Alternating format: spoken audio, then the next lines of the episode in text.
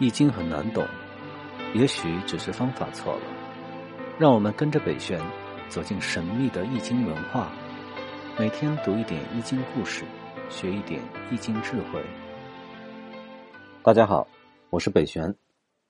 艮卦是震卦的复卦，震卦在外向上来看啊，是象征各种剧烈变化的事物啊，比如说电闪雷鸣；在内向呢，则是象征着内心啊剧烈的变化。情绪震动，那么与之相反的艮卦啊，就是静止的状态。所以，我们由此啊，也可以大致了解一点复卦它们之间的关系啊。有时候互为复卦的两卦，就象征着事态啊发展的两个相反方向。艮卦呢，也是易经中八纯卦之一，上下都是艮卦啊，代表山。从卦象上来看，上下两座山啊，相互对峙。不相往来，微微不动的样子，而先天艮卦是最上面一根啊是阳爻，阳气向上；下面两根呢是为阴爻啊，它本来就是静止的状态。阳爻再发生变化，就变成了坤卦啊，完全静止。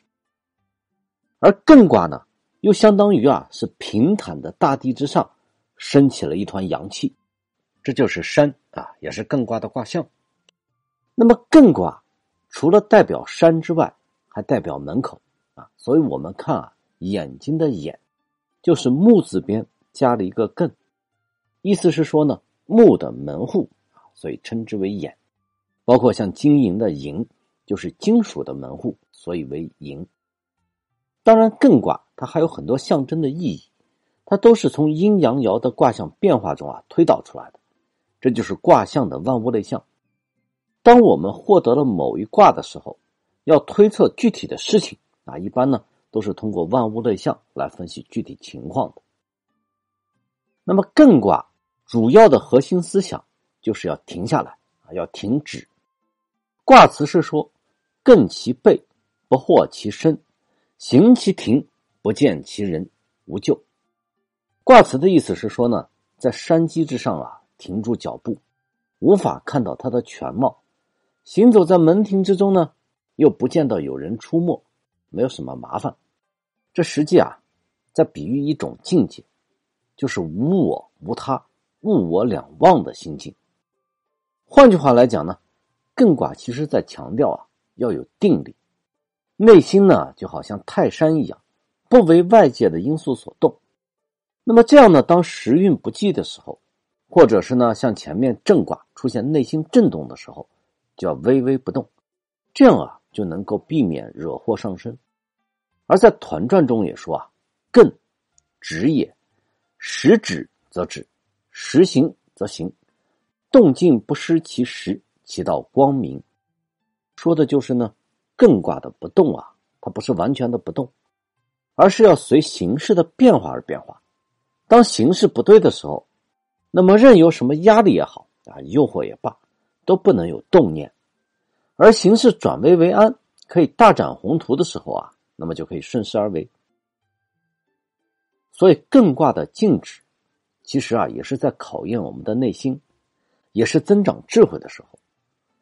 儒家的经典《大学》里面就讲：知止而后有定，定而后能静，静而后能安，安而后能虑，虑而后能得。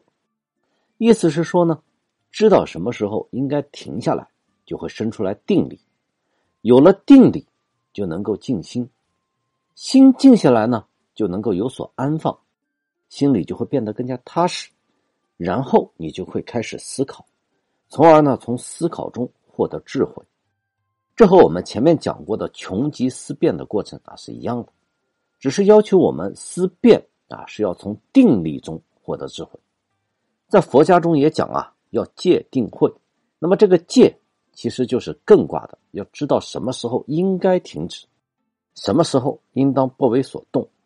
大部分的时候啊，我们普通人知道有危险，知道事情会向着不利的方向发展的时候，都能够及时的停下来啊，这是明智。而见到了诱惑，受到压力还能够守正，巍然不动，这就是智慧。尤其是呢。如果你本来处在人生的低谷，看到了有翻身的希望啊，或者是面临生存的压力的时候，你是否能够不为所动？又或者呢，你正处在人生辉煌的时候，觉得自己啊无所不能啊，信心爆棚。忽然呢，有一个风险极大的机遇，你会不会脑袋一热啊，想起富贵险中求，于是就贸然行事呢？我们学习易经到现在啊，你会发现，基本所有的人生的转折，都是发生在这种时刻。如果你没有定力，遇到这种情况不能够理智判断，那么你的人生啊。将会发生翻天覆地的变化，所以孟子说：“富贵不能淫，贫贱不能移，威武不能屈。”啊，说的就是定力。没有定力的人生啊，只会随波逐流，运气好坏、吉凶祸福呢，是完全听天由命。所以，如果你想要把命运牢牢的攥在自己手中，那么就要从艮卦的止开始。生活的轨迹啊。就是一次次的选择，决定要做什么很容易，而决定不做什么却很难。被动的停下来，我们就需要去反省，为什么总会碰到南墙呢？能够主动的停下来，这才是智慧。而在这个过程，就需要我们啊，能够耐得住寂寞，巍然不动啊。这相当于是我们人生的一段修行、开悟的阶段。而如何获得定力呢？那么下一章，我们就来继续学习定的智慧。谢谢大家。